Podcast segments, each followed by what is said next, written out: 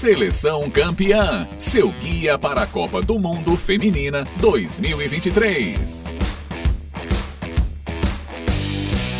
Fala pessoal, tá começando mais um Seleção Campeão, um produto especial da Rádio Tabajara, pra gente falar sobre Copa do Mundo Feminina, tá bem pertinho, meu povo. Dia 20 de julho, a bola rola para 32 seleções que você está conhecendo aqui no nosso Seleção Campeão. A gente tá contando a história de cada uma delas para vocês, contando como chegaram à Copa do Mundo, como elas vêm para 2023, o histórico dessas equipes no Mundial. Tá sendo um bate-papo bem bacana. Obrigada pela sua companhia. Você que está curtindo o nosso conteúdo, comentando, compartilhando, assistindo. Valeu demais pela audiência. Você que está só ouvindo aí no seu agregador de áudio predileto, valeu demais. E ó, vamos espalhar pra gente bater muito papo sobre futebol feminino, tá bom? A minha bancada vocês já conhecem.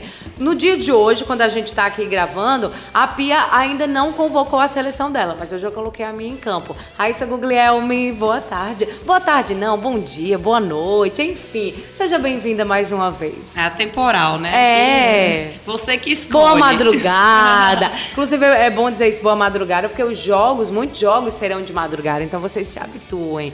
Raíssa, bom. Enfim, bom dia de novo, vai. Bem-vinda, né? Bem-vinda, bem-vinda. Ai, feliz de novo de estar com vocês, contigo, com a Vitória aqui mais uma vez. Sempre animada, né, para falar de, de, futebol feminino, para falar de Copa do Mundo, né, desse maior evento que acontece no planeta. E feliz hoje também porque neste grupo é que vamos falar já já, teremos duas estreantes, então vai ser bem Você interessante. Você gosta de estreantes, é, né? Uma eu vou falar, outra eu não sei quem vai de vocês oh. duas. Não, eu vou falar da outra estreante, vou falar dessa europeia que está chegando pela, pela Copa aí pela primeira vez. Vitória, tudo bem? Tudo bem, Elisa. Prazer estar aqui com você, com a Raíssa. Esse grupo que eu acho que é um dos mais interessantes dessa Copa. Tem França, Holanda e Portugal, que é uma das estreantes, mas acho que pode ser uma das surpresas desse grupo. Muito empolgada também para falar desse grupo, especialmente também dos Estados Unidos, que é a grande favorita, mas parece que nesse ano as coisas podem ser um pouco diferentes, né? Para essa grande favorita, essa grande potência das Copas do Mundo Feminina. Mas vai ter muita coisa para a gente falar legal aqui sobre esse grupo grupo E. E como você disse, é um grupo bem interessante porque a gente está falando do grupo que abrigou as duas finalistas da Isso. edição passada, Também, né, de 2019. É. Então é um grupo onde vai ter esse reencontro de Holanda e Estados Unidos. E como você falou, tem a França que vem muito forte, que vem principalmente com essa base do Lyon, que a gente já conhece bastante, também com jogadores ali do PSG. Então, um time forte, e como você disse, a estreante, né? A a Portugal, que chega pela primeira vez na Copa e que pode sim é, aprontar alguma coisa para cima dessas três seleções. Mas a priori, eu acho que Portugal vai brigar para, enfim, pra, eu não vou dizer cair, porque ninguém cai em Copa do Mundo, mas assim provavelmente talvez o lugarzinho de Portugal diante dessas outras seleções, né, com jogadoras mais experientes aí, talvez seja o último lugar dessa chave, mas veremos, veremos. Bom, vamos começar Claro, né? A gente tem que começar com aquela seleção que assim é muito legal de ver jogar, mas que dá uma raivinha, dá uma raivinha. O coração sentiu um, assim, uma raivinha, sente é, uma raiva. Tem uma mágoa, né? Mano, pelo Sempre, amor de Deus, é, que negócio é esse? Já chega, né? É. Já deu, já foi. Mas enfim, mas é uma história assim muito bonita, que tem que sim ser admirada, aplaudida, porque não é à toa. É uhum. fruto de, de investimento, de incentivo, embora é, poderia ter sido feito muito mais. A gente vai falar sobre alguns problemas né, que, que, que aconteceram também por lá, mas no geral a gente está falando de um país, os Estados Unidos, né, que tem uma cultura do futebol feminino muito forte. A gente até conversava antes de começar o episódio, Raíssa, sobre como o futebol feminino é, é, forte lá nos Estados Unidos, né? Muito mais do que o masculino, porque acaba que os meninos, desde muito cedo, são introduzidos em outras modalidades, como o basquete, né? Por causa da NBA, futebol americano, beisebol, que são muito mais fortes do que o futebol para os meninos. Já as meninas acabam migrando ali desde a escola para o futebol. Então, desde muito novas, elas praticam a modalidade. A gente vai tirar pelo desempenho aí das seleções né, na, nas suas Copas do Mundo, né? A masculina e a feminina. A diferença é enorme. Inclusive também nas Olimpíadas. Porque muita gente, ah, mas é porque a, a Copa masculina é mais fácil, a Copa feminina é mais fácil. Não é mais fácil. A dificuldade de uma Copa é, feminina é a mesma de uma masculina. E realmente os Estados Unidos têm mérito em serem tão bons na, na modalidade. Mas vamos lá, vamos conhecer um pouquinho da história. A primeira Copa do Mundo aconteceu lá em 1991 e os Estados Unidos foi o primeiro campeão da Copa do Mundo Feminina feminina.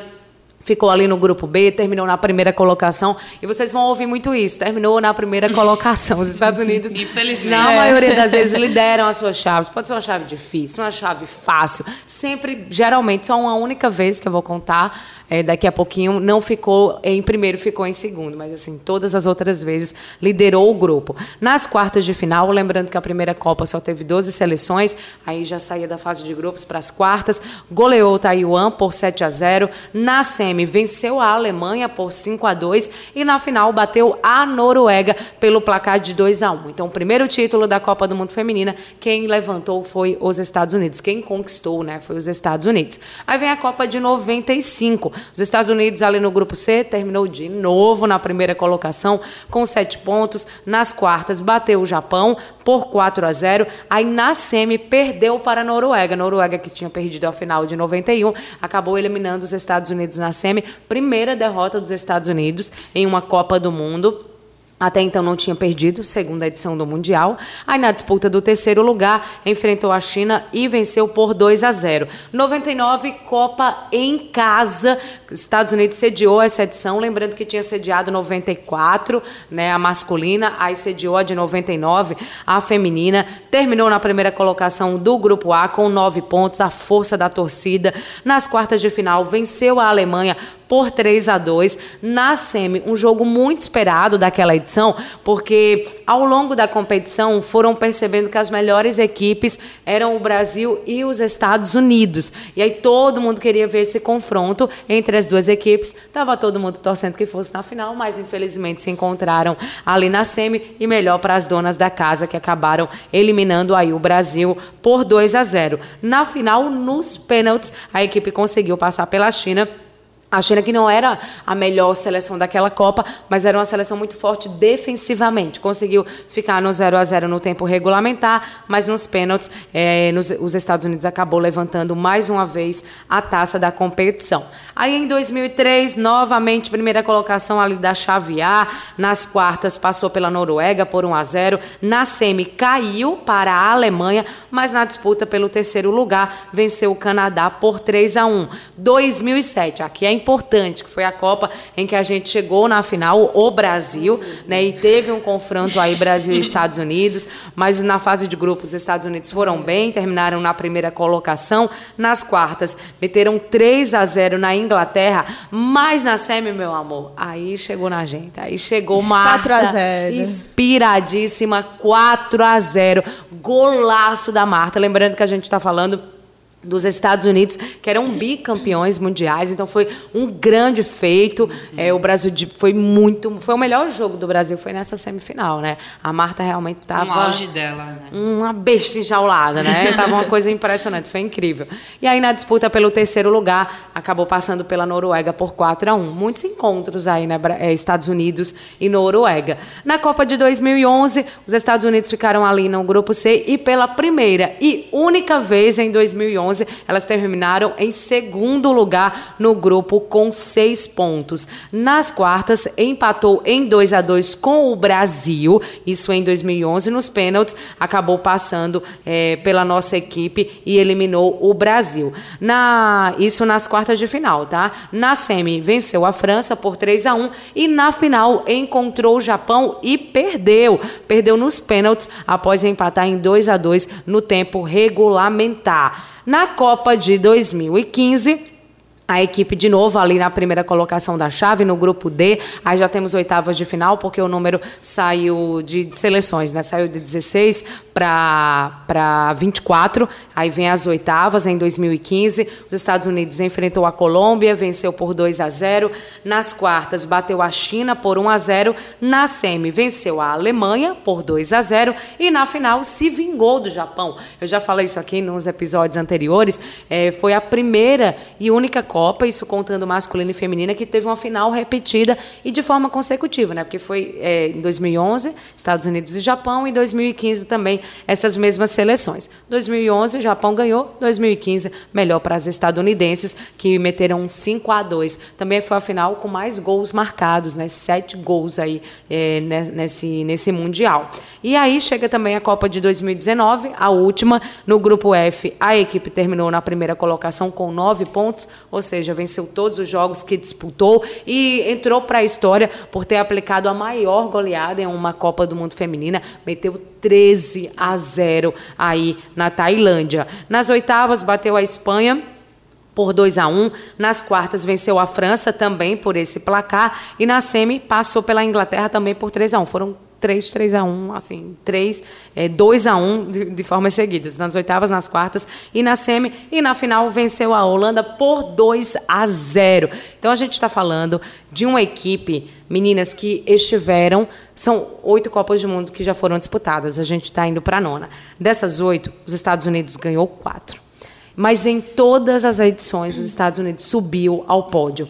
Quando não foi campeã ou foi vice, que na verdade, na verdade vice só foi uma vez, que foi em 2011, e nas outras foi ganhou a, caiu na semi e foi disputar o terceiro lugar e conquistou. Então, em todas as oito edições, os Estados Unidos subiu ao pódio, ficou com alguma medalha. E isso é um feito incrível. Assim, é uma coisa impressionante a, a história dos Estados Unidos nessa Copa de 2019, é, que foi a última como a gente disse, né? Tanto a equipe entrou para a história com essa goleada, o que fez também com que o, o time entrasse para a história como a equipe com o maior saldo de gols no final, a equipe campeã com o maior saldo de gols, 26 ao todo, com 100% de vencibilidade, não perdeu um jogo sequer e nem sequer empate, assim, venceu todos os jogos que disputou. Isso também nunca aconteceu com nenhuma outra seleção que foi campeã ou teve um empate ou alguma derrota. Isso não aconteceu em 2019. Então, realmente, assim, é uma, uma equipe que, que não tem como não meter medo, porque não só camisa, a história pesa, né? E os Estados Unidos têm que respeitar. Tem que respeitar muito. E ao todo, os Estados Unidos têm 50 jogos em Copas do Mundo Feminina, 40 vitórias, 6 empates e apenas 4 derrotas. Caramba. Foram 138 gols marcados e 38 sofridos. Cara, é um saldo aqui positivo de 100. É, somente. É, apenas. É uma coisa assim e aí, como eu falei, né? Você pensa, ah, é uma hegemonia muito grande no, no futebol feminino, mas ah, eu já ouvi, né? Algumas pessoas falaram, ah, falarem, ah, mas Copa do Mundo Feminina é mais fraco do que a masculina. Mas elas têm esse mesmo desempenho nas Olimpíadas, que também tem um, um nível de dificuldade muito alto. Nas Olimpíadas, elas já ganharam quatro ouros é, e uma prata. Então, e o, o, futebol feminino estreou nas Olimpíadas em 96. 96. Então, assim, realmente elas dominam na, na, modalidade. Vamos ver como é que vai ser agora. A gente já começou a conversar o quanto vem chegando seleções mais fortes que devem bater mais de frente né, com a equipe dos Estados Unidos. Por isso que no ano passado, ainda falando de Olimpíada, foi a primeira vez que os Estados Unidos caiu numa semifinal. Os Estados Unidos nunca tinha caído numa semifinal. Isso aconteceu. E aí foi o maior burburinho, um auê lá, porque a galera não estava acostumada com isso, estava sempre acostumada a disputar a medalha tal, brigar pela medalha, e até brigaram, ficaram com o terceiro lugar, acabaram vencendo aí na, na disputa, né, pelo terceiro lugar para a equipe. Ai, deixa eu ver aqui quem foi. Foi a equipe de da Austrália, né? A Austrália, inclusive, que vai ser a sede agora da Copa, uma das sedes, acabou batendo a Austrália pelo placar de 4 a 3 caiu na semi para o Canadá, que depois veio a ser o campeão, que também eliminou hum, o Brasil, Brasil, né? Tava danado o Canadá, saiu eliminando todo mundo, venceu aí por 1 a 0 a equipe dos Estados Unidos e acabou passando para a final e depois sendo campeã. Mas os Estados Unidos é recordista em disputa de jogos em Olimpíadas, 38. As norte-americanas sofreram apenas três derrotas nas seis edições anteriores, sem contar ali 21, né? No caso, com, com 21 foram sete derrotas, pegando essa para o Canadá. A seleção feminina dos Estados Unidos é bronze é, no futebol de Tóquio, como a gente falou, né? Quando acabou ganhando aí da Austrália na disputa. Então, a equipe já tinha chegado seis vezes à semifinal, dessas seis venceram as cinco anteriores. Então, realmente é um ótimo histórico aí para os Estados Unidos, que é dono de quatro ouros e uma prata. Lembrando que alguns desses ouros com a Pia, que hoje é a nossa treinadora, né? Bom, falando sobre como os Estados Unidos conseguiram a, a vaga para essa Copa de 2023, lembrando que também estiveram presentes em todas as edições, e isso já ficou muito claro, né? Mas só para pontuar. Elas, é, a, é através da CONCACAF, que dá a vaga direta, que tem ali oito seleções, elas são divididas em dois grupos, com quatro equipes cada um. Aí as duas melhores colocadas vão para a semifinal e se classificam para a Copa do Mundo. Então, quem chega na semifinal já consegue uma vaga na Copa do Mundo. Só que os Estados Unidos não só chegaram na semifinal, como ganharam a CONCACAF. Né? Mais uma vez ganharam isso no ano passado. Na final, bateram o Canadá pelo placar de 1 a 0. Os Estados Unidos que acabou conquistando essa vaga dessa maneira, batendo aí, né, a, o seu vizinho país, o Canadá, e conquistando mais uma vez o título da CONCACAF. Esse ano já teve a Leafs Cup, que o Brasil também participou, Brasil, Japão, Canadá e Estados Unidos. Os Estados Unidos ganhou a competição novamente pela sexta vez, é, bateu ali, é, inclusive é, esse título foi confirmado com a vitória em cima do Brasil, pelo placar de, de 2 a 1 uma competição pequena que serve mais como preparação para os campeonatos maiores, mas com seleções muito fortes, né? Japão, Estados Unidos, Canadá e Brasil. Então, assim, é, é bem interessante, são duelos bem bacanas aí para essas equipes e os Estados Unidos acabou saindo campeão. E aí, só para a gente falar um pouco eu prometi né, que a gente ia falar que assim, nem tudo são flores por lá, mas muito do, do, que acontece não, não parte só de um incentivo de cima, mas de uma mobilização das próprias jogadoras, Geral. de quem faz primeiro ali a, o futebol. Porque eu sempre digo, quem faz primeiro o futebol não são os dirigentes, não são donos de clubes, é quem está dentro de campo. Né? Começa tudo com eles. Então, muito do que eles têm hoje, do que foi conquistado, parte dessas atletas. E aí, no ano passado, um, após muita briga, briga mesmo, assim, de muita luta, de muita reivindicação, de muito protesto, a seleção feminina, isso, elas entraram na justiça contra a Federação Americana pedindo igualdade salarial, porque era inadmissível que a seleção feminina é dos Estados Unidos, com todo esse histórico, eu fiz questão de trazer primeiro todo o histórico para o pessoal ver de quem a gente está falando? De uma equipe que ganhou quatro Copas do Mundo, quatro Olimpíadas, fora todos os resultados bons nessas competições, mesmo quando não foram campeãs. Elas ganhavam menos do que a seleção masculina, que, não, que nunca, nunca, ganhou absolutamente nada. É. Nada de relevante, assim, nada que você possa, poxa, sou campeão de uma Copa do Mundo, sou campeão na Olimpíada, nada. E elas ganhavam menos. E elas não aceitavam isso com toda a razão. Então, de uma forma muito corajosa, elas entraram na justiça contra a federação, o que é, o que é muito corajoso, porque assim, cara, você está pegando uma briga com gente muito grande, uhum. com gente que, em tese, pode uhum. muito mais do que você. A gente viu, por exemplo, o que aconteceu no Canadá, quando as meninas protestaram, pediram Sim. mais apoio. O Canadá, a federação de lá, foi quem é, ameaçou processá-las e elas tiveram que jogar né? Believes Camp uhum. com medo, né? Porque elas não. Como é que eu vou bancar Sim. aqui um processo contra a federação?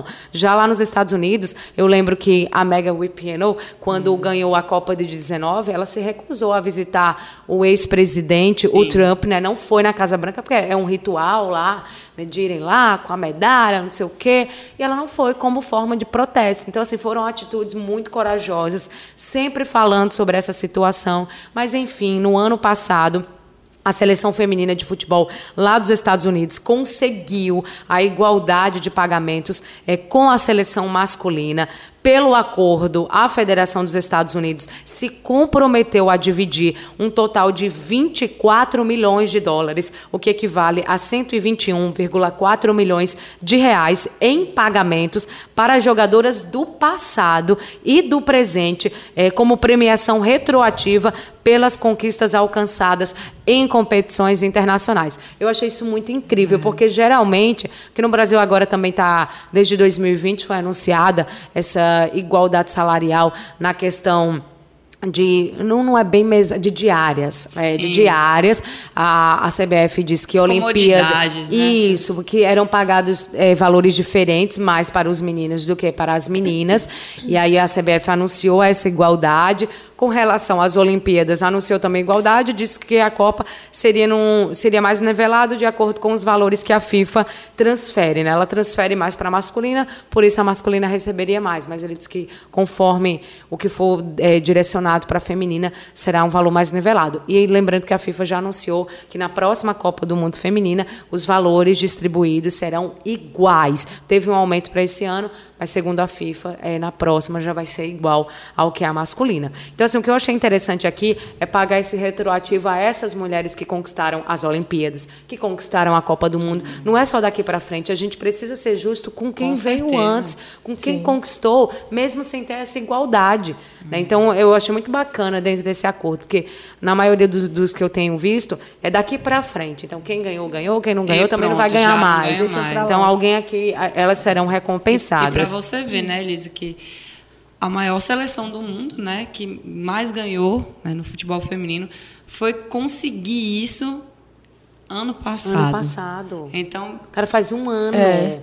e na É. justiça. É lamentável, né? A gente, assim, hoje, ok, a gente vibra pro, pelas novas normas, leis e tudo, mas é muita luta, é muita luta de cada uma delas. Quanto elas não têm que se expor para para conseguir o mínimo, entendeu? Então, é ao mesmo tempo que é uma é, uma luta ganha, uma causa ganha agora, mas também é de reflexão, né? Sempre refletir, não pode esquecer como já foram tratadas, né? E, e até hoje, na verdade, né? A gente, a gente sabe que tem mudado, né? Daqui para frente, é, a gente sabe o crescimento que o futebol feminino tem em nível mundial, mas como ainda sofre preconceito, como ainda, o, o quanto essas jogadoras de, de todo mundo sofrem para conseguir o mínimo, o mínimo de respeito ali pela modalidade que, é, que exercem. E querem viver daquilo e muitas ainda nem conseguem também.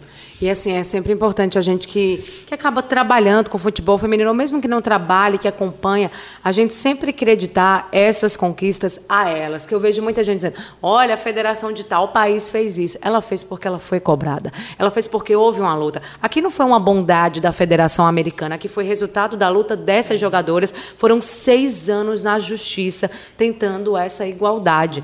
Então, assim, não foi ninguém que deu de mão beijada. Elas conquistaram isso. Porque se não lutassem, Exato. Então, assim, eu vejo, que olha, tava." olha que massa, a CBF fez isso. Não foi a CBF, gente. É é uma luta. É de quem está ali. São dessas jogadoras, dessas treinadoras que estão lutando, conquistando e pedindo. São pedidos que estão sendo atendidos. Não foi ninguém que um dia aquela pessoa da federação muito boa, Deus tocou no coração delas, pronto. Agora Vou olhar o futebol promover, feminino. é, não é, é resultado de luta. Então, se tem alguém que merece mérito, são as jogadoras que pediram e que lutaram por isso. E aí, além dessa questão do, do pagamento retroativo, o acordo, ele dá às jogadoras uma premiação igual aos jogadores, é, pa- os homens, né? Pela participação em Copas do Mundo e Olimpíadas. Então, elas também vão receber a mesma coisa que os meninos recebem pela participação nas Copas e nas Olimpíadas. E esse acordo também garante bônus iguais por performance em todos os jogos e competições, substituindo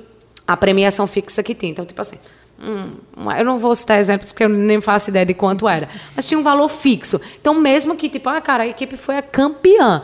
Bicho, se ela foi campeã, uma coisa é eu cair na primeira fase, outra coisa é eu ser campeã. Sim. Tive que jogar muito mais, tive que me esforçar muito mais e fui a melhor, se eu ganhei. Então, assim, tem, tem- eles agora estão. Já pagavam isso, né, por performance aos meninos e agora vai ter também para as meninas. Conforme vão avançando, conforme a equipe vai na competição, ela vai receber mais por isso e não um valor fixo. Ah, se for campeão, recebe tanto. Não, se eu for campeão, quero receber mais, né? Tive que me esforçar mais. Vamos falar agora sobre a equipe que chega para 2023. Sei que está um pouco longo os Estados Unidos, mas não tem como não, Não tem como. ser, né? É um símbolo aí do futebol feminino e é realmente uma seleção que merece um destaque, principalmente dentro dessa chave. E aí o treinador da equipe é o Andonovski, ele que tem 46 anos, nasceu na Macedônia do Norte, mas está lá nos Estados Unidos há muito tempo, assumiu a equipe em 2019, teve como principal desafio as Olimpíadas. E aí, quando os Estados Unidos caiu na semifinal, meu amigo, a cabeça desse homem foi pra roda, viu?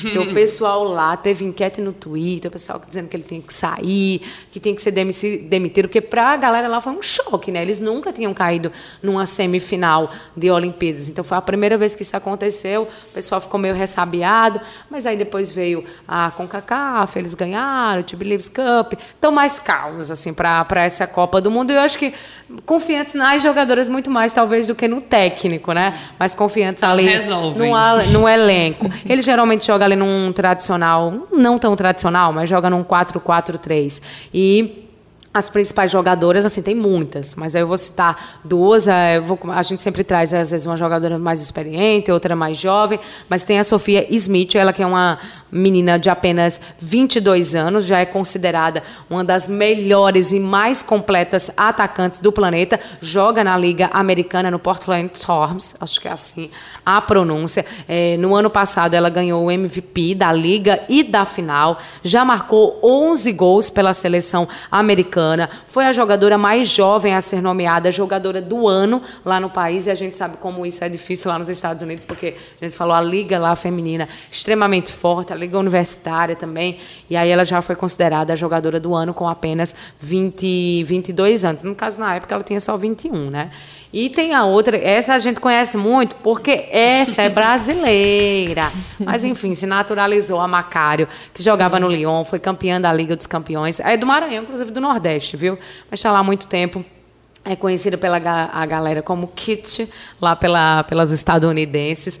Ela, como eu disse, foi campeã é, do último título do Lyon, né, em 21, 22, quando o Lyon ganhou do Barça. Uhum. Ela estava e depois acabou sofrendo uma lesão, está na reta final, uma lesão muito séria, né, no ligamento do joelho. Está na, na reta final dessa recuperação e com certeza se ela tiver 100%, ela é nome certo na lista aí do, do técnico Andonovski, porque é uma jogadora muito importante para a equipe, joga como meio atacante, joga lá na frente também, já tem oito gols em 17 partidas pela seleção americana e deve também marcar presença na Copa do Mundo Feminina deste ano. Os Estados Unidos estreiam contra o Vietnã né, pra, eu, inclusive, eu confundi, eu falei que esse grupo tinha França, a França é no grupo do Brasil, Brasil. que é o próximo Isso. grupo que a gente vai falar. Mas esse grupo tem o Vietnã, que está estreando também, né, na competição. Aí depois é uma reedição da final do ano passado, lembrando que os Estados Unidos estreiam no dia 22 de julho. Aí depois, no dia 27, teremos a reedição da final, quando Estados Unidos e Holanda se encontram e a equipe americana fecha a fase de grupos diante de um outro estreante, começa e fecha contra estreantes. Primeiro o Vietnã e fecha contra Portugal. Então, essa é a sequência aí dos Estados Unidos, o jogo contra Portugal no dia 1 de agosto. No final do episódio, a gente vai palpitar aqui quem a gente acha que vai ficar em primeiro, quem vai ficar em segundo. Eu, eu, eu sempre brinco, né? Eu sempre vou pelo caminho tradicional, eu sou previsível mesmo, não tô nem aí. Eu acho que os Estados Unidos passam em primeiro lugar nessa chave. Mas é isso, a gente vai continuar falando. Vamos com estreantes? Vamos começar com o Vietnã? Eu estou muito curiosa para é. saber sobre o Vietnã, confesso. Por ser estreante também, não acompanho, não vou mentir o futebol feminino do Vietnã, mas quero muito saber como é que essa equipe chega para a Copa. Raíssa. Então vamos lá. Estreante, né? O Vietnã na, está no, ocupa o 32 lugar do ranking hoje né, também já figurou entre 28 em 2013 por ali, mas um pouco antes de, da Copa de 2015, que quase chegou lá, mas não conseguiu, caiu na repescagem. E só que hoje ocupa o 32 lugar. Vamos de curiosidade, né, que tem Bora. que ter. Vamos começar então com as curiosidades com relação a apelido essa seleção não tem um apelido oficial. Ih, já não gostei. Mas calma, calma. Mas são conhecidas, é porque elas são conhecidas por vários apelidos pela mídia e pelos fãs, né? Pela ah. torcida. Então, é, traduzindo, né, aqui porque eu não vou saber falar em vietnamita. então, traduzindo para o nosso português, elas são conhecidas como as guerreiras da estrela dourada, né? Porque a bandeira do Vietnã é vermelha com a estrela dourada. amarela, dourada, enfim. Uhum. E tanto que o masculino também é o, é o, são os guerreiros da Estrela Dourada, né? Também é. muita criatividade, né? Podia ser mais criativo, mas tudo bem. Enfim, curiosidades, falando um pouco aí do, do, do país, né? uma população de mais de 90 milhões de habitantes, é o 14º país mais populoso do mundo, capital é Hanoi, desde sua reunificação, que foi em 1976, e é um dos poucos aí estados socialistas marxistas e leninistas existentes até hoje. Faz, fez parte do Império da China por mais de um milênio e se tornaram independentes no ano de, de 938, após a vitória na Batalha Bac Dang. E dinastias reais vietnamitas sucessivas floresceram quando a nação expandiu geográfica e politicamente para o sudeste da Ásia, até a península da Indochina ser colonizada pelos franceses, né? Sempre estão, sempre estão ali, Estados Unidos, França, Portugal, Espanha, sempre querendo tomar o território dos outros, né? Era sempre assim, gente, triste. Mas enfim, depois de uma, de uma ocupação japonesa, né? o, o Japão também ocupou o Vietnã, a, a região da Indochina, né? Que na verdade era chamado na década de 40 eles lutaram contra o domínio francês na Primeira Guerra Mundial. Desculpa, na Primeira Guerra da Indochina. A Indochina, para quem não sabe, é a região do Sudeste Asiático, que ela está situada entre o leste da Índia e o sul da China. Aí inclui Vietnã, Laos, Camboja, Tailândia e Mianmar. E aí esse termo né, foi cunhado pelos franceses e designa é, parte do seu, seu império colonial, constituída pelos atuais Vietnã, Laos e Camboja. Então é isso. Agora vamos. Passamos de geografia e história, né? Agora vamos um pouquinho para o que interessa. Um pouquinho não, muito. Vamos, vamos com tudo. então, o Vietnã hoje é o time de futebol feminino de maior sucesso do Sudeste Asiático e ocupa o quinto lugar na Ásia. Eu estava falando para a Vitória de começarmos, porque a Ásia tem 49 países. Então, assim, o Vietnã ocupa o quinto lugar. O quinto melhor futebol é o, é o, feminino do Vietnã lá. Então, uhum. Então, já é algo a se olhar com mais, é, mais carinho, né? verdade. né? A história inicial, vou falar um pouco da história inicial e como que, é, que virou uma potência ali no Sudeste Asiático, né? Ele teve início nos anos 90, o, o futebol feminino lá, mas só em 97 que a seleção fez sua primeira partida. Nossa! Então, assim, passaram sete anos ali como amadores, vamos dizer, né? E com sete anos que teve o primeiro, o primeiro jogo de fato, né?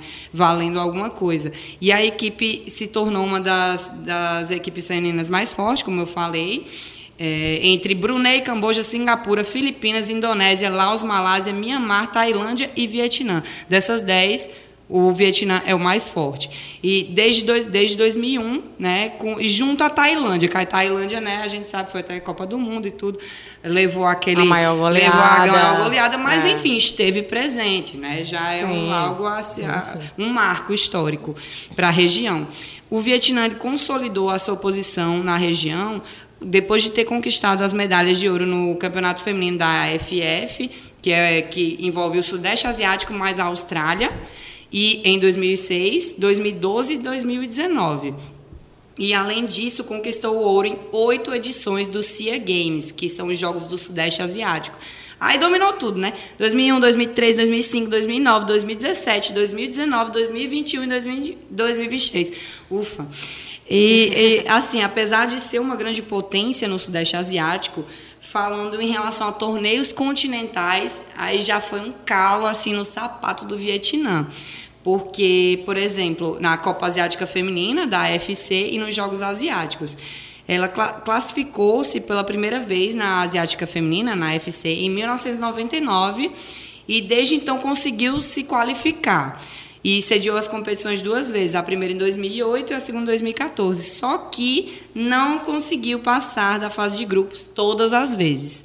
Então, e para piorar a situação, o Vietnã até perdeu a vaga da Copa do Mundo Feminina de 2015, como eu falei, para a arquirrival, a Tailândia, né, por 2 a 1. Então, assim, tem tem uma, uma, uma derrota assim muito amarga. Muito amarga, né? Então, ficou naquela naquela situação meio complicada, meio triste para a seleção do Vietnã. E nos Jogos Asiáticos, o Vietnã participou pela primeira vez em 98, na foi na Tailândia. Ó, essas, essas duas seleções aí também tem, tem rivalidade, um já jogou lá, jogou aqui, ou então se cruzam sempre. E nas primeiras quatro edições, a primeira vitória do, do Vietnã só veio nos, nos Jogos Asiáticos de 2010. Então, 12 anos depois de competição, que o que conseguiu que o Vietnã conseguiu ganhar pela primeira vez. E aí fez um grande avanço nos Jogos Asiáticos de 2014, terminando em quarto lugar pela primeira vez. E aí passou novamente de fase de grupos dos Jogos Asiáticos de 2018, só que perdeu para o Taipei na disputa de pênaltis. E aí não conseguiu ir à Copa de 2015, né? De 2019. É a primeira Copa do Mundo feminina. Vamos falar agora de 2023, como foi a, preparação do Vietnã, né? Aí nos amistosos pré-copa da Asiática Feminina, da FC, né, em 2022, é, os preparativos foram prejudicados também pela pandemia, né, que várias jogadoras foram infectadas é, com o vírus.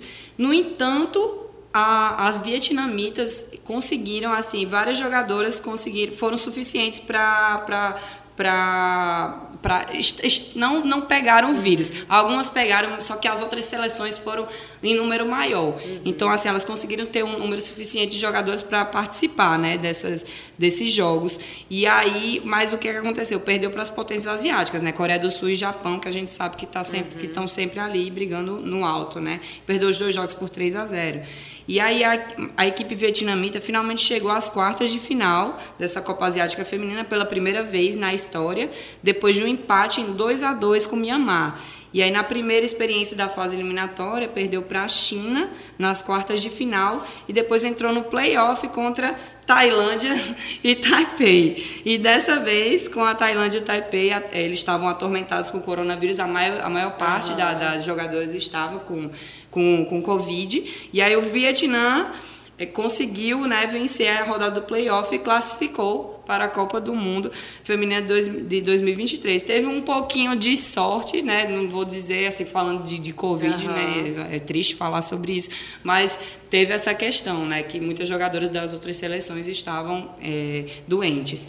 E aí a participação bem sucedida da, da seleção do Vietnã, ela foi notável após uma série de reformas no futebol iniciadas desde 2010, né, para promover o futebol feminino em nível mais universal, uhum. não ficar mais regional ali. Por, começaram a investir em escolas, universidades e empresas após o fracasso né, de, da Copa do Mundo de 2015, que não conseguiu classificar. E, embora assim, os desafios persistem é, devido a questões culturais e a falta de uma liga nacional no país, para uma liga nacional profissional, então ainda não existe né? Então, assim, elas conseguiram na garra mesmo, mais na garra e tudo. E para melhorar esse padrão do futebol feminino lá, foi teve uma tentativa também de criar um fundo de desenvolvimento independente para o futebol feminino, né? Enquanto é, apelos também é, vêm sido é, feitos, né, para profissionalizar essa liga nacional. Então, faz pouco tempo que esses apelos começaram para a Liga Nacional. Provavelmente, esperamos né, que daqui para frente Sim. isso seja criado, porque não tem como se tornar uma seleção tão competitiva se você não tem, se dentro da sua Do própria país, casa você é. não tem né, esse, esse, essa, esse apoio. Né? Então, vamos falar agora do treinador. Né? O treinador se chama Mai Duk-chung.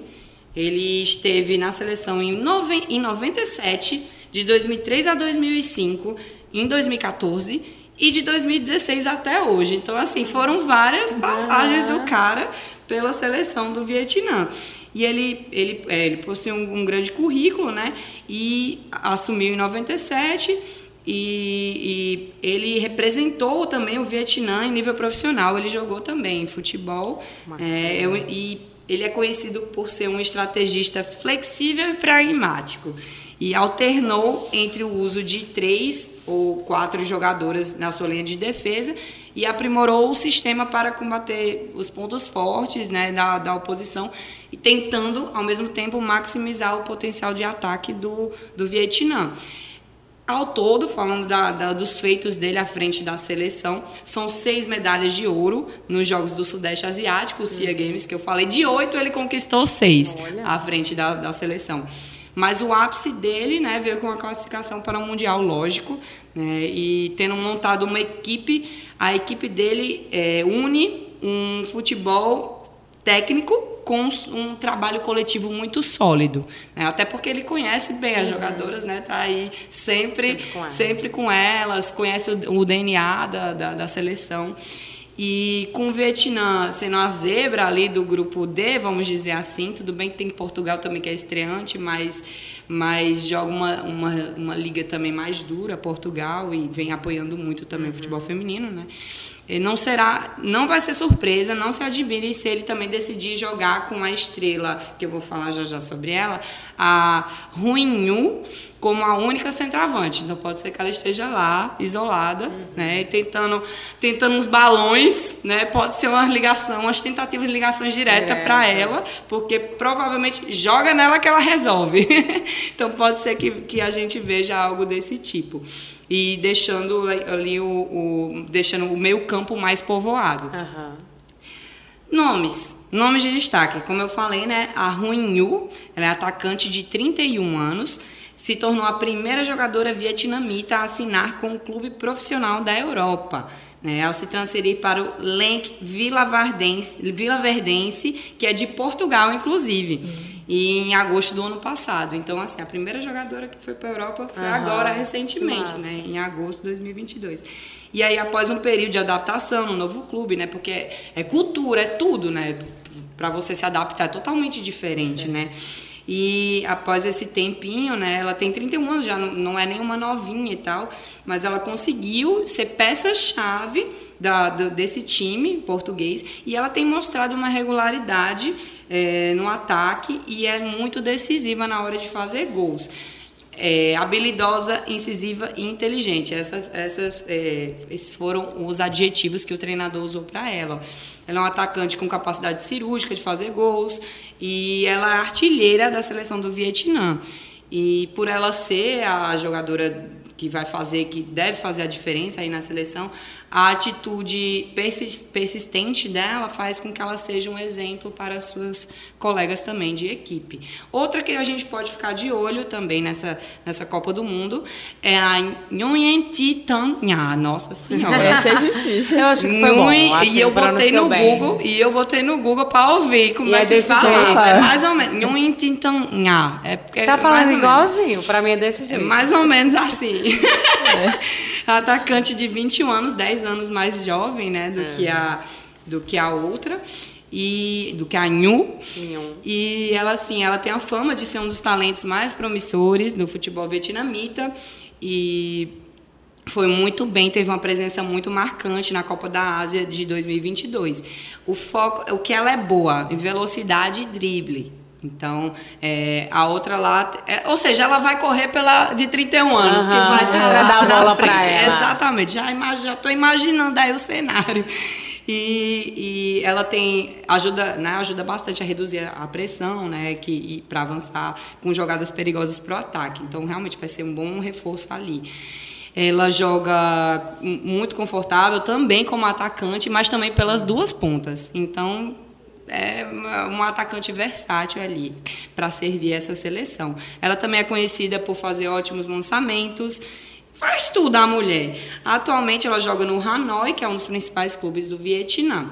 Os jogos do Vietnã pelo grupo E serão dia 22 de julho, Estados Unidos e Vietnã, assim, começar já contra um um campeão. É pesado. É, é uma pressão muito grande. É, poxa. Muito grande, só Deu que assim... no grupo também, né? É, é, eu não sei se isso pode prejudicar. Depois a gente vai palpitar direitinho aí, mas começar não, contra o melhor é complicado. E sabe o que é engraçado? Porque é, a sua principal rival, né, pelo que você contou aí de história, é a Tailândia. Tailândia. E a Tailândia entrou para a história como a tendo a maior goleada né, da Copa do Mundo. É. E aí, assim, com certeza eles não querem também entrar para a história desse jeito. Então eles já ficar bem fechadinhos. Eu duvido que o Vietnã vai para cima dos Estados Unidos. Então deve se fechar, meu amor. Deve fechar. Para não entrar para a história do jeito que a Tailândia entrou, porque assim ninguém quer entrar. Deve ser. Aí o próximo jogo é Portugal e Vietnã, dia 27 de julho. E para fechar a fase de grupos, dia 1 de agosto, Vietnã e Holanda. E essa é a seleção do Vietnã. Não sei se vai fazer muita, muita coisa, mas é só em só em estar tá ali, tá, É, tá num primeira grupo muito difícil, né? tá num É. grupo de duas seleções que disputaram a final, mas é, vontade tem, tem um treinador que conhece a equipe, que sabe ali um- um- onde pode utilizar as suas jogadoras, então é uma zebra sim, é uma zebra, mas eu, eu tô, tô curiosa também para ver como é que o Vietnã vai agir nesse, nesse contratempo aí, nesses, nesses dias de Copa do Mundo, nesse mês. Vamos ver. Se chegar até lá, né? Vamos ver. Vai chegar, na Nossa. Copa chega, não, não, vai chegar errar. nos últimos, Ah, chegar sim. até o final, ah, entendeu? sim, sim. Ó, vamos agora conhecer a outra finalista, a Holanda, a finalista do ano passado, tá? Fina- Do ano passado, ó, da, da Copa passada, né, de 2019, a Holanda, que talvez para muita gente foi uma certa surpresa ali naquele mundial, né? Eu acho que pouca gente apostava ali uma final entre Holanda e Estados Unidos. Estados Unidos todo mundo aposta, mas assim, a, a Holanda, embora Vitória até vai falar mais sobre isso, embora tenha um futebol feminino muito interessante tal, tem a sua história, mas não é aquela seleção que você diz, nossa, é a seleção que chega como favorita, né? Que você aposta ali como uma finalista. E aí eu tô, tô curiosa para conhecer também mais da Holanda, Vitória. Pois é, essa Holanda que em 2019 foi uma surpresa na, na final da Copa do Mundo e agora em 2023 ela vai para sua terceira participação apenas na história da Copa do Mundo. Então foi tipo um boom, né? É um grande feito. Terceira participação já na final. Você vê, o, o Brasil participou das oito, só foi uma vez para a final. E em três elas já conseguiram isso. É, e já na sua segunda, elas começaram em 2015 e na primeira Copa do Mundo em 2015 lá no Canadá, elas chegaram nas oitavas de final. Então já foi um ótimo começo. E na fase de grupos, lá em 2015, elas terminaram na terceira posição com quatro pontos. E aí, por- ali, por aquele critério né, das Melhores terceiras, terceiras, melhores seleções avançam, elas acabaram indo para o mata-mata. é, e aí, no mata-mata, elas acabaram perdendo para o Japão, que depois que era o atual campeão, né? Isso, em que foi pra 2015, final, né, Que foi para Estados final Unidos. com os Estados Unidos, acabaram perdendo para o Japão por 2 a 1, mas já fizeram uma campanha histórica. E aí em 2019 elas fizeram outra campanha histórica. Em 2019 elas chegaram mais forte, elas contavam com a Sarina Wigman e elas eram as atuais campeãs europeias. Elas ganharam a Eurocopa em 2017 e chegaram em 2019 eh, como uma seleção forte, mas não como a favorita, mas era uma seleção para se ficar de olho. E aí elas fizeram uma ótima campanha em 2019. Na fase de grupos, elas terminaram em primeiro lugar com nove pontos, vencendo todos os jogos que disputou contra Canadá, Camarões e Nova Zelândia. E aí nas oitavas de final, elas tiveram uma revanche com o Japão, que acabaram eliminando elas no- na Copa anterior, e elas devolveram o mesmo placar, inclusive em 2019, vencendo por 2 a 1 e avançando para as quartas de final, onde enfrentou a Itália e venceu por 2 a 0. Na semis, enfrentou a Suécia, que é uma seleção muito tradicional no futebol feminino, e conseguiu vencer ali pelo placar mínimo de 1 a 0. E aí, na, aí, na final, enfrentou os Estados Unidos. Foi uma, um jogo, inclusive, muito bom. Eu Foi. acreditava que a Holanda poderia Poderia levar ganhar. aquele E título. foi o, E o- torci, viu? É, não, eu também, eu também. E foi o, como a Copa Feminina de 2019 foi a mais vista da história, né? Mais de um bilhão de, pe- um bilhão de pessoas viram, foi o jogo mais assistido, foi essa final. Né? Uma audiência imensa, imensa entre Estados Unidos e Holanda, mas Eu infelizmente. lembro daquela onda laranja andando pela Linda, cidade, cara. assim, Era, nossa, foi, cara. Tá, foi eu lindo. acho que assim, tirando o povo dos Estados Unidos, o resto do mundo tava torcendo pela Holanda. É. E aí a Holanda fez um bom jogo contra os Estados Unidos, mas acabou tomando dois gols em oito minutos e acabou perdendo aí por 2 a 0 a final, mas levou um título inédito de vice-campeã. É, depois disso, a Holanda teve um momento muito bom, né? Depois dessa final de Copa do Mundo, vice-campeã, aquela aquele boom. Uhum. Só que o que acabou pesando nos últimos anos para a Holanda acabar perdendo força foi a saída da técnica Sarina Wigman. Ela era o grande pilar dessa seleção, ela que montou é, a seleção, um projeto muito bacana, mas com a saída dela para a Inglaterra, a seleção holandesa acabou perdendo muito. E aí é, nesse ano, ela conseguiu a classificação para a Copa nas eliminatórias, que tem nas eliminatórias europeias. É, em oito jogos, conquistou 20 pontos e foi a primeira do seu grupo, já conseguiu a vaga direta para a Copa do Mundo aqui de 2023. E aí, quem assumiu o lugar da Sarina Wigman e está nesse ciclo agora para essa Copa do Mundo é o Andries Jonker. Ele assumiu a Holanda em setembro do ano passado, então não tem Nossa. nenhum ano. Vai chegar para a Copa sem nenhum ano, ele vai terminar sem nenhum ano, ano né, ainda na Copa. E aí ele chegou já com esse objetivo de colocar a Holanda é, na Copa do Mundo desse ano, né, de conseguir a classificação. Ele conseguiu fazer isso sem ter que enfrentar os playoffs, né, a repescagem. Ele conseguiu, foi meio apertado, mas deu certo. E aí ele é um cara que tem experiência muito no futebol masculino, já comandou times, já esteve em comissões técnicas é, de, do Bayern de Munique, o Wolfsburg, e já foi assistente do Luiz Van Gaal. Então, ele é um cara bem experiente no futebol, conhece muito, e ele é um, é um técnico que gosta de um time ofensivo. Ele gosta de fazer aquela pressão alta no adversário, de pressionar bastante e de ter um time ofensivo com muita velocidade. Ele alterna muito os seus esquemas durante o jogo. Ele geralmente começa com 4-4-3, mas ali pode alternar para um 5-3-2 e essa flexibilidade que ele tem é um grande destaque do seu trabalho. A Holanda, antes dessa nessa preparação para a Copa do Mundo, disputou amistosos, dois amistosos em abril. É, o primeiro foi contra a Alemanha acabou perdendo por 1 a 0 e o outro foi contra a Polônia e goleou por 4 a 1 e aí já deixou uma boa impressão é, mesmo com a derrota para a Alemanha mas teve essa goleada contra a Polônia deixou uma boa impressão porque o time mostrou uma evolução do que vinha mostrando antes. E aí, o, é, é, nesse período de preparação, elas já estão, inclusive, no período de preparação. O técnico já fez uma lista de pré-convocação, já convocou 30 jogadoras que vão estão nesse período de preparação que começou em 19 de junho na cidade de Zeste e aí no dia 23, no dia 30 de junho vai ser definida as 23 convocadas. Uma grande perda dessa seleção holandesa para a Copa do Mundo desse ano é a ausência da Viviane Miedema. Ela teve aquela cruel e infelizmente tem sido muito frequente aquela lesão no LCA. Ela se machucou ainda jogando no Arsenal e vai perder a Copa do Mundo. Mas a seleção holandesa tem alguns nomes interessantes aqui que vão disputar a Copa e que tornam ainda a seleção forte. Não é a mesma, acho que a mesma potência de 2019, mas tem alguns nomes interessantes. Tem a Dominique Jensen, que joga no Wolfsburg e disputou a final da Champions League. Tem a Danielle Van Donk, que joga no Olympique de Lyon, é uma jogadora muito experiente. Ela é muito brigadora ah, também, ah. jogou no United, ela é uma grande figura do futebol feminino. Tem a Victoria Pelova, que joga no Arsenal e é um grande destaque no, no meio de campo. Ela joga tanto no meio quanto no ataque. E tem a Jill Hurt, que joga no Wolfsburg e ela é considerada aí a grande craque desse time. Ela que joga no meio-campo, tem 25 anos, mas ela é uma jogadora muito inteligente. Ela joga no meio-campo, ajuda muito ofensivamente, mas ela também ajuda no ataque. Então ela pode ser aquela meia de criação, mas também pode ser uma atacante de ponta que ajuda na velocidade e é uma, é uma grande peça aí chave para esse time da Holanda. E um outro nome para ficar de olho, que é mais jovem, que é dessa nova geração holandesa, é a Fena Kalma.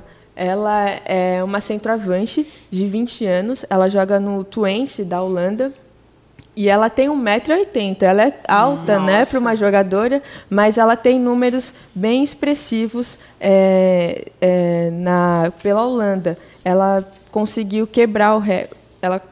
Eita, peraí, que agora. Ela conseguiu quebrar um recorde bem interessante. No ano passado, ela marcou 45 gols na temporada, se tornando a principal goleadora do ano entre homens e mulheres.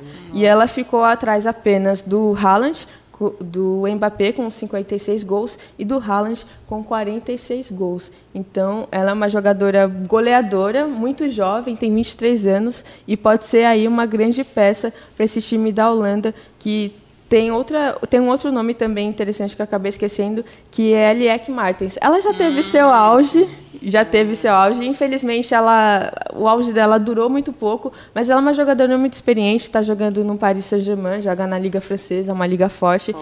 É muito experiente, foi vice-campeã com a Holanda em 2019 e pode também ajudar muito nesse ataque. É uma seleção que vem passando por esse momento né, de reconstrução, né, depois da Sarina Wigman, é um não é, chega de uma forma meio incerta né, do que vai demonstrar nessa Copa do Mundo, mas acho que tem muita força, jogadores de qualidade que podem fazer a diferença e, e conseguir aí brigar com os Estados Unidos pela, por essa primeira posição. Né? Vão agora disputar na final, na Copa de 2019, e agora vão estar disputando essa fase de grupos aí para ver quem passa em primeiro ou segundo, que acredito que a Holanda vai brigar ali com os Estados Unidos.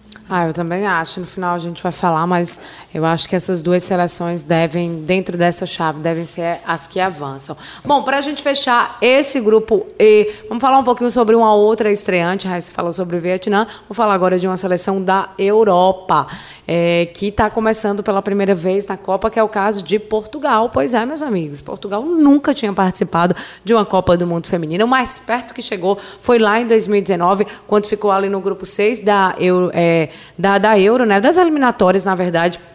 É, para a Copa do Mundo lá na Europa.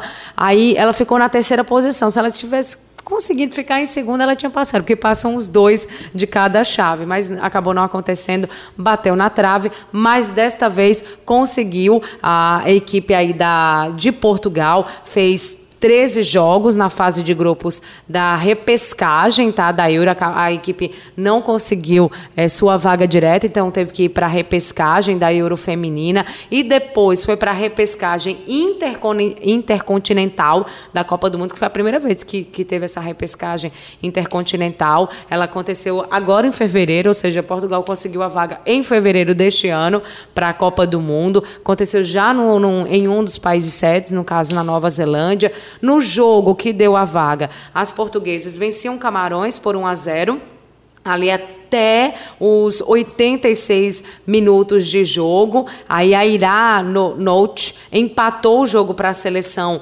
africana, ou seja, Portugal estava vencendo por 1 a 0, acabou tomando o um empate já no fim da partida. Só que nos acréscimos, eh, o árbitro acabou dando um pênalti eh, para a equipe de Portugal e a Carole Costa garantiu, foi lá, marcou, converteu e fez o 2 a 1, garantindo Portugal na sua primeira primeira Copa do Mundo feminina. Na Euro do ano passado, a equipe não foi muito bem, terminou na última colocação aí da chave, no grupo C, com um empate e duas derrotas, ou seja, nenhuma vitória. Essa chave era um pouco difícil também, tinha a Suécia, a Suíça, a Holanda e Portugal. Então, dessas é, quatro, a Portugal era realmente a mais é, fraca no sentido de menos história, né? Essa Suécia, Suíça e Holanda tem mais história no futebol feminino, enfim acabou não passando de fase. Em 2019, né, que foi o, o ano em que a como, como o Vitória falou, né, o ano de Copa do Mundo, mas a equipe acabou não participando porque, como eu falei,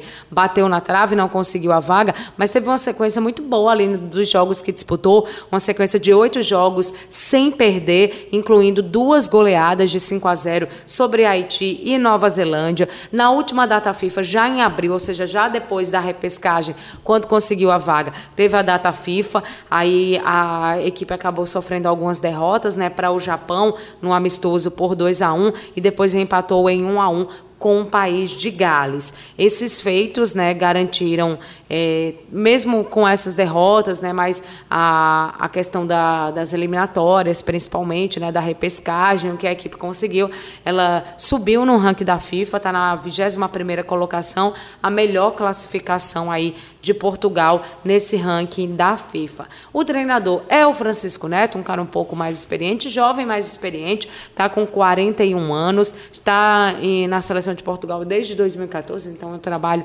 longínquo aí de, de muito tempo conhece bastante suas jogadoras. Um, uma das coisas que ele tem tentado potencializar nos últimos anos é valorizar jogadoras que jogam na Liga Nacional, sempre observando, assistindo jogos e trazendo elas para a seleção, até como uma forma de fortalecer a Liga, né? porque eu acho que dá uma esperança maior para a jogadora saber que através da competição nacional que ela disputa do seu próprio país, ela pode chegar à sua seleção. Porque a gente sabe, pensando, por exemplo, no futebol masculino, em alguns países, como é o nosso, falando do Brasil, a gente conta nos dedos e literalmente quantos jogadores que atuam no Brasil vão para a seleção para uma Copa do Mundo. Às vezes vai para um amistoso, alguma coisa assim, mas para a Copa do Mundo. No ano passado a gente só teve dois, né? O Everton e o Pedro. E, a, e todos os outros, a maioria atuavam na, na Europa. Então a gente tem visto é, muito isso aí no futebol masculino. Então, como é importante esse trabalho que ele vem fazendo de valorizar a Liga Nacional e vem também tentando agregar novas jogadoras, jogadoras jovens mesmo, que ele vai percebendo que vão despontando, já trazer ela para a seleção, para elas terem essa experiência. Ele foi tentando marcar amistosos contra seleções mais fortes, porque ele disse: Eu quero que elas tenham essa experiência de enfrentar uma seleção melhor, mais estruturada. Então, ele foi tentando fazer isso também. E ele é um cara, assim, é, justo no sentido de que ele realmente quer dar oportunidade a todo mundo, para vocês terem noção, né? Quando nesses amistosos agora de abril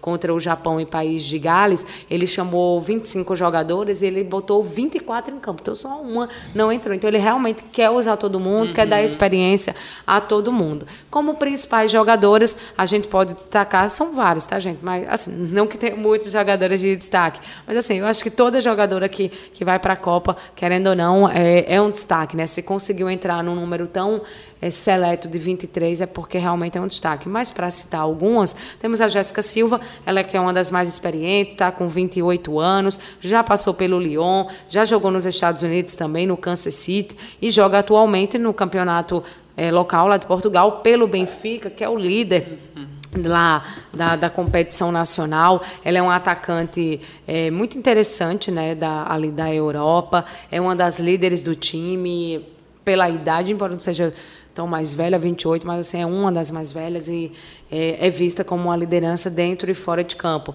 Aí, pegando um contraponto, uma jogadora já mais jovem, a Kika Nazarete, ela que tem só 26 anos, 26 anos, não, 20 anos, dei 6 a mais para a menina.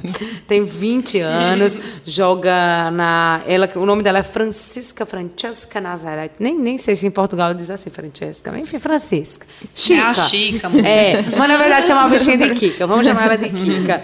Né? Ela, ela já joga também no campeonato profissional de Portugal, pela seleção também já atua há algum tempo. É a jogadora mais jovem a ser convocada pela seleção de Portugal. Chegou ao time profissional do Benfica quando tinha só 16 anos. Então, realmente é uma jogadora precoce, né? Foi precoce na seleção, preco... precoce não no sentido ruim, né? Mas o como ela começou jovem, uhum. já começou a uhum. despontar muito jovem. Ela, pelo Benfica, já tem seis títulos nacionais. Ela é uma clássica camisa 10, né? Imagina aquele clássico camisa 10 que a gente era acostumado a ver. Ela faz, tem mais ou menos aquilo, uma ótima visão de jogo, tá sempre conseguindo uns passes muito bons para suas companheiras para avançarem em campo. Tem uma ótima leitura de jogo. Já disse que prefere, inclusive, dar assistências do que fazer, fazer. gols. Só que o, os números Tem dela. Empatia, né? Tem é, empatia. Mas os números delas de gols também é muito bom. Ela já marcou 24 gols em 32 jogos Uau. aí pelo Benfica, tá? Deu Nossa. 15 assistências. Então, é uma, ela disse que gosta mais de dar assistência, mas ela também bota uma bola é um na charminho, rede. né? É, é um charminho. É. E aí, é, diferente de algumas seleções, a, o pessoal de Portugal lá é meio avexado, né? Eles foram a primeira seleção das 32 que vão disputar a Copa que já divulgaram no fim de maio as Sim. convocadas. Assim, eles estão tão ansiosos, os tadinhos, nunca estiveram na Copa. Também, né? Eu acho que é a primeira vez, cara. Não vamos fazer charme, não. já vamos lá colocar. Então, o, o, técnico já, já trouxe aí no fim de maio a lista das suas convocadas, das 23. Ela que, que segue. Não é muito diferente, assim como eu acredito que não vai ser a do Brasil, do que ele vinha chamando aí para os amistosos, para essa repescagem. Então, não tem muita novidade, não. Né? A, a, a principal novidade é que a meia Ana Ruth, lá do esporte, ela chegou para substituir a Vanessa Mar Marques, que era bastante chamada, mas na hora de escolher o técnico para ir para a Copa, ele preferiu. Ele sempre ficava, as duas eram sempre chamadas. Só que para a Copa, ele teve que cortar, né, alguns, porque geralmente para os amistosos, tal, ele chamava 25, para a Copa é só 23. As duas sempre estavam nessa lista. Ele teve que cortar uma delas e escolheu cortar a Vanessa Marques e entrou a Hannah Ruth no lugar dela. E aí para o gol, o técnico chamou a Ruth Costa, que é do Benfica, a Inês Pereira, que é do Servete, da Suíça, e a Patrícia Moraes, do Sporting de Braga. Não sei se a pronúncia de todas as equipes aqui tá, tá certo, não sei se Servete é Servete mesmo, mas enfim, desculpa aí, time da Suíça. É, pra, ali para a defesa, né, tanto laterais quanto para a zaga, ele chamou Ana Ceissa, que é do Benfica, a Carole Costa, que foi quem marcou o gol da virada né, ali na repescagem contra Camarões, joga no Benfica, a Catarina Amado, também do Benfica, a Diane Gomes, do Sevilha, da Espanha, a Joana Marchão, do Parma, da Itália, a Lúcia Alves, do Benfica, e a Silvia Rebelo, também do Benfica. Ali para o meio campo, volância em meio campo, né? A Ana Ruth, do Sporting de Braga, a Andrea Norton, do Benfica, a Andrea Jacinto, do Real Sociedade da Espanha, a Dolores Silva, do Sporting de Braga, a Fátima Pinto, do Alavés da Espanha, a Kika Nazarete, que joga no Benfica, a Tatiana Pinto, do Levante da Espanha, e ali para o ataque, a Ana Borges do esporte, a Ana Capeta também do esporte. Menina, é o nome da Nossa menina. Senhora. Misericórdia, bem que o Brasil não tá nesse jogo.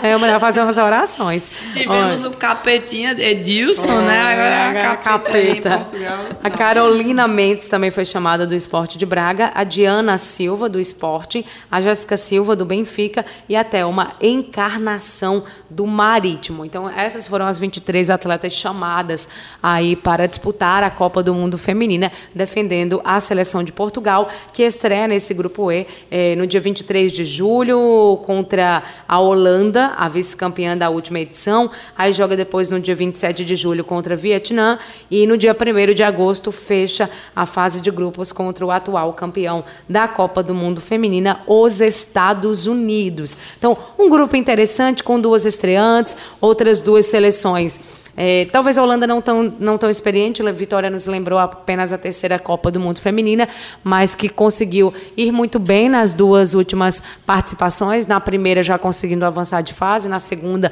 é, sendo a vice-campeã, e chega para a terceira com esse processo de reestruturação. Aí temos o Vietnã, que está estreando também, tem muitas dificuldades né, com a falta de uma Liga Nacional para fortalecer o futebol feminino. Temos Portugal, que embora tenha conseguido essa vaga na repescagem, não foi bem na Euro, não foi bem nesses amistosos. Então vamos ver o que é que consegue aprontar aí nesse grupo. E temos os Estados Unidos, né? Que, enfim, já falei o que eu tinha que falar. Vamos lá palpitar, meninas. Vitória, quem é que passa nesse grupo em primeiro e segundo? Ah, primeiro é fácil, né? Estados Unidos aí já é certo. Acho que o, é favorita a passar em primeiro, Estados Unidos. Agora em segundo, eu tendo a achar que Portugal pode surpreender. E- Eu vou. Vai de Portugal. Eu, vou, eu ia de Holanda, mas eu falei assim: não, eu vou bancar aqui um palpite diferente. Acho que Portugal vai passar em bem, segundo. Muito bem, gostei. Gostei, ousadia. Vamos, senhora Raíssa. Ela saiu da zona de conforto, né? É. Rapaz, dessa vez eu vou ser na sua linha. Vai. Vou seguir a sua linha aí, é porque é uma sacanagem esse sorteio aí desse grupo. Foi uma sacanagem. Duas estreantes é. com Estados Unidos e Holanda, cara. É. Eu acho que assim, infelizmente, não tem como pesar outras coisas. É, é Estados Unidos e Holanda. É isso, é isso. Bom, o meu palpite vocês já sabem, né? Estados Unidos e Holanda. Eu acho que os Estados Unidos consegue vencer os três jogos, assim, contra essas três seleções. Acho que a Holanda pode vencer perto para os Estados Unidos. Acho que perde para o ganha, aí acho que vai ganhar do Vietnã e talvez um empate entre Holanda e Portugal. Mas eu acho que os Estados Unidos, eh, a Holanda consegue vencer Vietnã e Portugal e ficar com seis pontos para ficar na, na segunda colocação. Mas eu acho que, que passa essas duas equipes aí. Enfim, veremos, veremos. Assim a gente vai encerrando o grupo E, meus amores, que foi um grupo muito bacana para a gente conversar. E no próximo episódio Finalmente chegamos ao grupo F, que é o grupo do Brasil, meus amores. Vamos falar sobre a nossa seleção, como é que ela vem para essa Copa do Mundo. Muita expectativa, muita ansiedade. A gente aqui respira e vive esperando o Brasil estrear na competição. Então já se liga no nosso próximo episódio. Tchau, tchau meninas, até a próxima. Tchau, tchau até mais. Até a próxima.